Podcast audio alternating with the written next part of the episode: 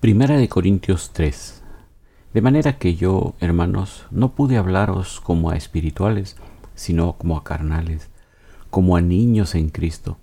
Os di a beber leche y no vianda, porque aún no erais capaces, ni sois capaces todavía, porque aún sois carnales. Pues habiendo entre vosotros celos, contiendas y disensiones, ¿no sois carnales? ¿Y andáis como hombres?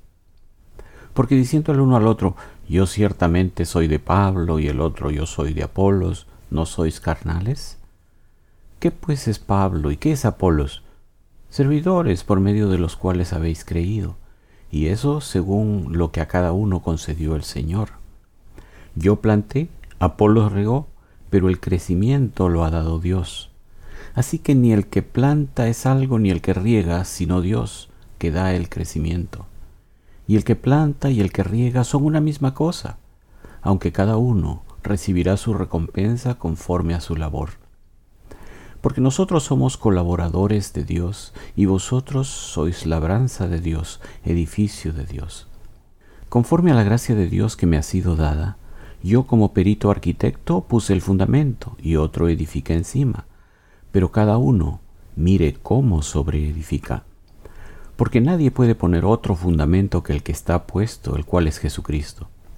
Y si sobre este fundamento alguno edificare oro, plata, piedras preciosas, madera, heno o jarasca, la obra de cada uno se hará manifiesta, porque el día la declarará. Pues por el fuego será revelada, y la obra de cada uno, cual sea, el fuego la probará. Si permaneciere la obra de alguno que sobre edificó, recibirá recompensa. Si la obra de alguno se quemare, él sufrirá pérdida, si bien él mismo será salvo, aunque así como por fuego. ¿No sabéis que sois templo de Dios y que el Espíritu de Dios mora en vosotros? Si alguno destruyere el templo de Dios, Dios le destruirá a él, porque el templo de Dios, el cual sois vosotros, santo es.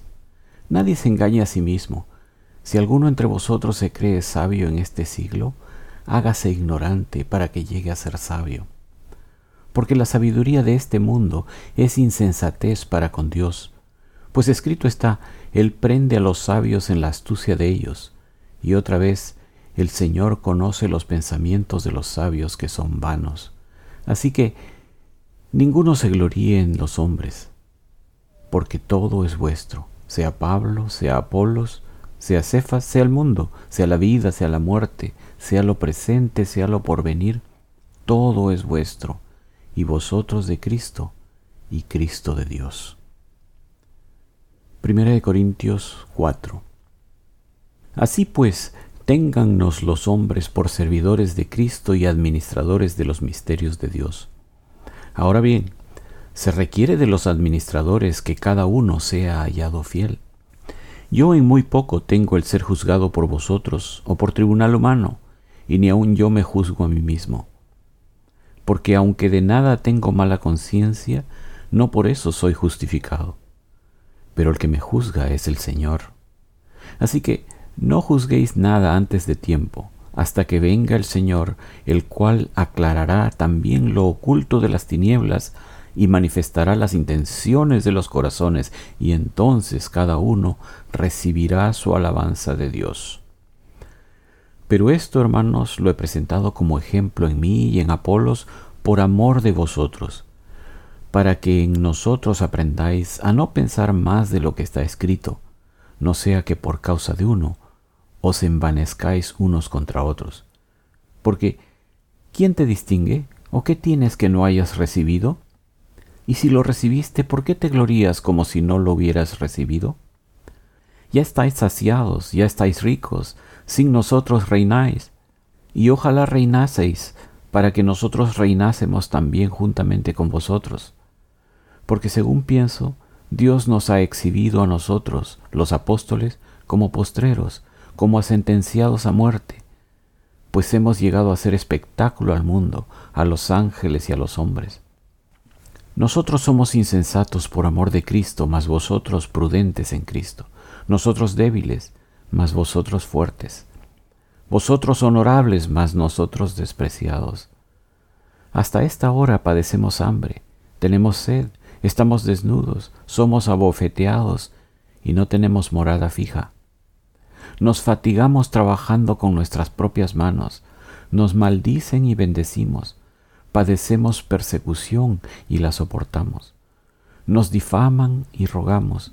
Hemos venido a ser hasta ahora como la escoria del mundo, el desecho de todos. No escribo esto para avergonzaros, sino para amonestaros como a hijos míos amados. Porque aunque tengáis diez mil años en Cristo, no tendréis muchos padres, pues en Cristo Jesús yo os engendré por medio del Evangelio. Por tanto, os ruego que me imitéis. Por esto mismo os he enviado a Timoteo, que es mi Hijo amado y fiel en el Señor, el cual os recordará mi proceder en Cristo, de la manera que enseño en todas partes y en todas las iglesias. Mas algunos están envanecidos, como si yo nunca hubiese de ir a vosotros. Pero iré pronto a vosotros, si el Señor quiere, y conoceré no las palabras, sino el poder de los que andan envanecidos. Porque el reino de Dios no consiste en palabras, sino en poder. ¿Qué creéis?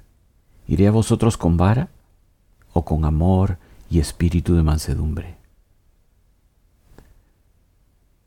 Primera de Corintios 5 De cierto se oye que hay entre vosotros fornicación, y tal fornicación cual ni aun se nombra entre los gentiles, tanto que alguno tiene la mujer de su padre, y vosotros estáis envanecidos. ¿No debierais más bien haberos lamentado para que fuese quitado de en medio de vosotros el que cometió tal acción? Ciertamente yo, como ausente en cuerpo, pero presente en espíritu, ya como presente he juzgado al que tal cosa ha hecho. En el nombre de nuestro Señor Jesucristo, reunidos vosotros y mi espíritu, con el poder de nuestro Señor Jesucristo, el tal sea entregado a Satanás para destrucción de la carne a fin de que el espíritu sea salvo en el día del Señor Jesús. No es buena vuestra jactancia. ¿No sabéis que un poco de levadura leuda toda la masa? Limpiaos pues de la vieja levadura, para que seáis nueva masa, sin levadura como sois, porque nuestra Pascua, que es Cristo, ya fue sacrificada por nosotros. Así que celebremos la fiesta, no con la vieja levadura, ni con la levadura de malicia y de maldad, sino con panes sin levadura, de sinceridad y de verdad. Os he escrito por carta que no os juntéis con los fornicarios, no absolutamente con los fornicarios de este mundo, o con los avaros, o con los ladrones, o con los idólatras, pues en tal caso os sería necesario salir del mundo. Más bien os escribí que no os juntéis con ninguno que, llamándose hermano, fuere fornicario o avaro o idólatra o maldiciente o borracho o ladrón. Con el tal ni aun comáis. Porque qué razón tendría yo para juzgar a los que están fuera? ¿No juzgáis vosotros a los que están dentro? Porque a los que están fuera Dios juzgará. Quitad pues a ese perverso de entre vosotros.